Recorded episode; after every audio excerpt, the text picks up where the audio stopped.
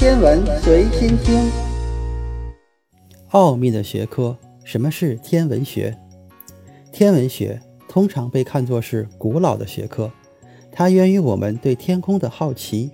天文学主要是研究地球大气层之上空间的科学。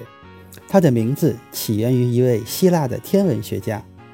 那天文学的研究范围主要包括恒星、行星、彗星、星系以及宇宙中较大规模的物体。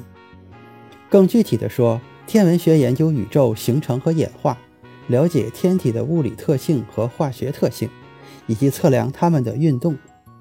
天文学还可以验证像相对论这样的物理学的基本理论。对于大多数人来说，天文现象神秘而雄伟，星河浩瀚无垠。每当凝望繁星闪烁的夜空，我们总会有一种奇妙的感受。它的奇妙景象如同一扇敞开的大门，通向无穷奥妙的世界。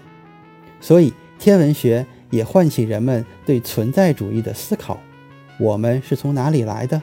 我们要去向何处？我们是宇宙中唯一的存在吗？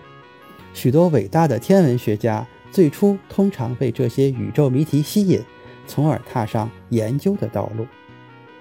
天文学也有其实用和接地气的一面，虽然这在今天看来不太明显。从古至今，我们观察宇宙的运动，以便在广阔的空间及辽远的时间中找到此时此刻的定位。因此，史前人类。便已发现日照时长的变化与季节周期的关系，这有助于他们计划狩猎和食物采集。同样的，古时候农民农作安排或是航海员在海上定位，都是依靠观察星星的位置来实现的。在远古的时代，天文测量是天文学家的主要职能，是对恒星和行星的位置进行测量。普通大众对这项工作也产生了兴趣。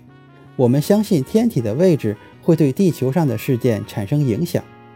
占星术就是基于这些观测现象对未来进行预测，所以占星术也被认为是天文学的一个分支。几个世纪以来，占星术也是天文学家的一个重要工作。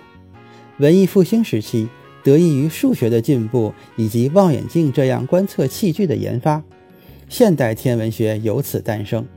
随着科学家们对重力研究的深入，出现了一门新的学科——天体力学。从此，我们可以通过数学方法对天体运动进行预测。天文预测学和天体力学是天文学家们主要从事研究的两大领域。与此同时，占星术被认为是伪科学，不再被天文科学家们所推广。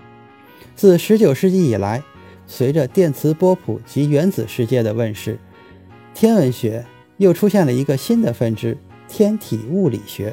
这是我们当今时代重要的研究领域。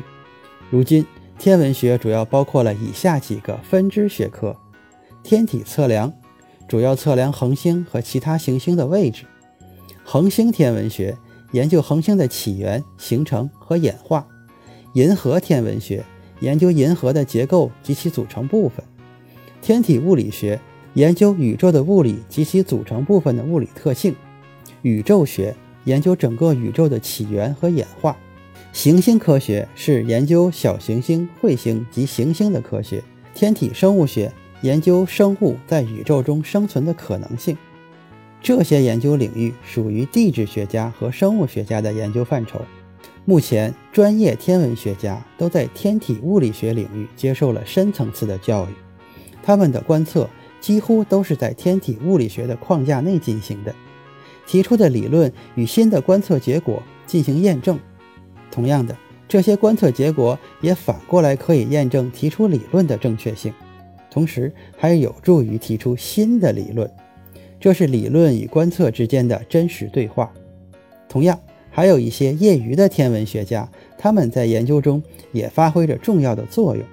他们最重要的贡献是追踪变化的恒星，发现新的小行星和彗星等。好，今天的天文随心听就是这些，咱们下次再见。